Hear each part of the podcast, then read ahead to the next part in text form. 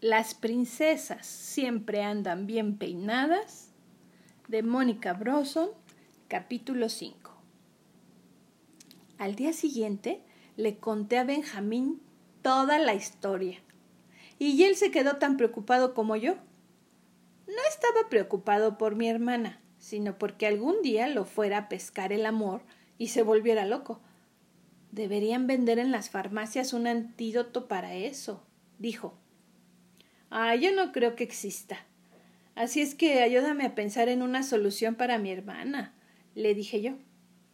Él pensó durante un momento y luego me dijo que por las tardes su mamá escuchaba un programa de radio a donde llamaba a la gente que tenía problemas de amor y esas cosas. Y la señora conductora, que era una especie de bruja moderna, les daba soluciones. ¿Y tú lo oyes también? le pregunté. Y él dijo que sí. Yo lo regañé. Le dije que era una pérdida de tiempo y que por eso nunca llevaban las tareas completas. No llevo las tareas completas porque me la paso hablando contigo por teléfono. ¿Y qué quieres? Mi mamá oye el programa. ¿Y yo? Siempre tengo las orejas puestas, ni modo que me las quite. Esto me lo dijo como si me estuviera reclamando. Así es que nos dejamos de hablar como cinco minutos. Pero la verdad es que a mí no me gusta dejarme de hablar con Benjamín ni con nadie. Así es que le puse la mano para chocarlas de nuevo y le dije que podíamos ir a mi casa a oír el programa y hablarle a la señora bruja para que me ayudara a desenamorar a mi hermana. Y de paso que nos diera alguna vacuna para no irnos a enamorar nosotros nunca de los nunca. Esto le pareció una idea muy buena. Y entonces, saliendo de la escuela, nos fuimos a comer a mi casa y después nos sentamos a esperar la hora del programa. A nadie le dijimos para qué había invitado yo a comer a Benjamín. Pero tampoco era necesario, porque Benjamín va mucho a comer a la casa. Yo no voy a comer a la suya porque, como su mamá trabaja, pues no hace comida. Y Benjamín come diario en una fonda que está en uno de los locales de la planta baja de su edificio.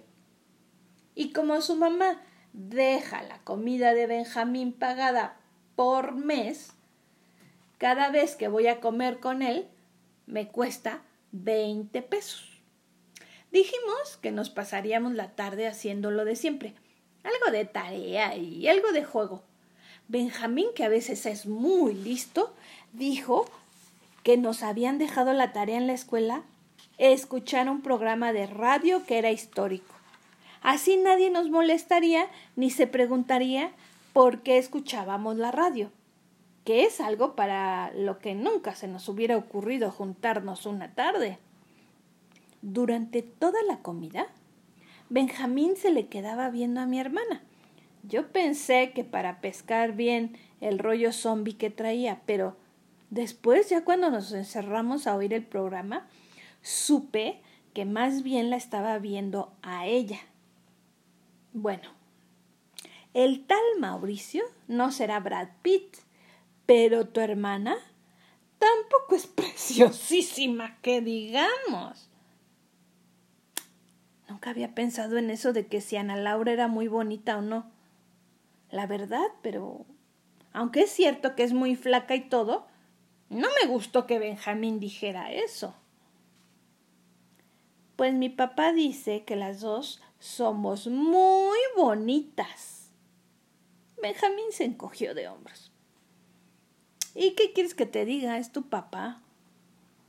Sí, es mi papá, pero es muy honesto. Igual cuando nos dice que somos flojas, o que yo soy fachosa, o que Laura no sabe cocinar. No es que sea honesto o no, pero si les dijera que son horrorosas, ustedes podrían decirle que a fin de cuentas la culpa la tiene él, o al menos la mitad de la culpa. ¡Wow! Es cierto que Benjamín dice a veces muchas burradas, pero también de pronto sale con frases que son dignas de un sabio. Y es que es cierto, Uno no tiene la culpa de qué tan bonito o feo es. La culpa es de los papás.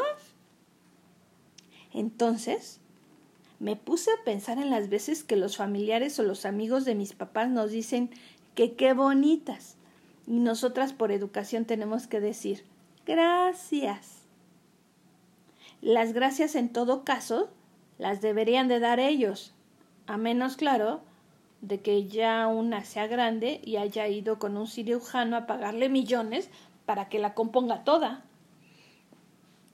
Entonces sí es mérito de una. ¿O será del cirujano? Bueno, no sé. Pero el mérito, por lo menos, es haber juntado todo ese dinero.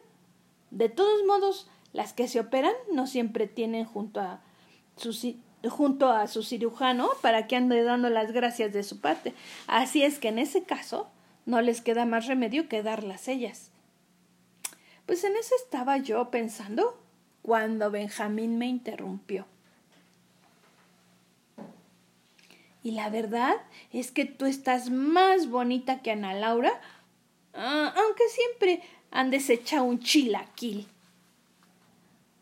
No sé si eso fue un piropo o qué, pero eso de que ando hecha un chilaquil, Benjamín, se lo copió a mi mamá. ¿Qué es lo que siempre dice? Lo que sí era clarísimo es que si eso era un piropo, nos surgía ponernos a oír ese programa para que la bruja moderna nos diera una poción. Si Benjamín llegaba a enamorarse de mí y se volvía tan baboso como estaba Ana Laura, ese iba a ser de seguro el fin de nuestra amistad. El programa empezó muy puntual, a las cinco. Ya había traído el teléfono inalámbrico para que nadie nos oyera. Fue raro. Yo estaba a punto de hacerle a mi hermana el favor más grande que le había hecho en mi vida y de todas maneras me sentía como si estuviera haciendo una barbaridad. Y como siempre que voy a hacer alguna barbaridad, empezó doña Lola a molestar. Doña Lola es para mí lo que Pepe Grillo es para Pinocho. Más o menos. Es esa vocecita que cuando uno está a punto de hacer una travesura o portarse muy mal aparece en la cabeza y empieza a decirle que no está bien y que lo piense uno mejor y que se ponga a estudiar en lugar de estar perdiendo el tiempo y que no se coma los chocolates de la hermana mayor sin permiso. Ay, en fin, una bola de cosas más. La vocecita la he tenido desde que me acuerdo. Alguna vez le platiqué a mi mamá sobre esto y ella me dijo que eso se llamaba la conciencia. Ay, la mía habla como hablaría una abuela. Y un día me decidí a ponerle nombre porque si la conciencia de Pinocho tenía nombre, la mía, ¿por qué no? Claro que mi conciencia no hablaba como un grillo, sino como una viejita Así es que quería ponerle un nombre que estuviera de acuerdo con su personalidad. Doña Conciencia. Era muy largo y más o menos feo, así es que me gustó Doña Lola y así se le quedó. Pues Doña Lola empezó a decirme que las cosas de mi hermana no eran asunto mío y que la dejara en paz Casi siempre le hago caso, pero ahora no creía que tuviera la razón. Así es que yo igual le dije a doña Lola que me dejara a mí en paz y que todo eso era por el bien de Ana Laura. Todas mis conversaciones con doña Lola son en silencio porque son asuntos privados entre doña Lola y yo. Y ni siquiera Benjamín, que es mi mejor amigo, tiene por qué enterarse de que tengo una conciencia, que habla como anciana y que me da tanta lata. Así es que despedí a doña Lola y seguimos con el plan.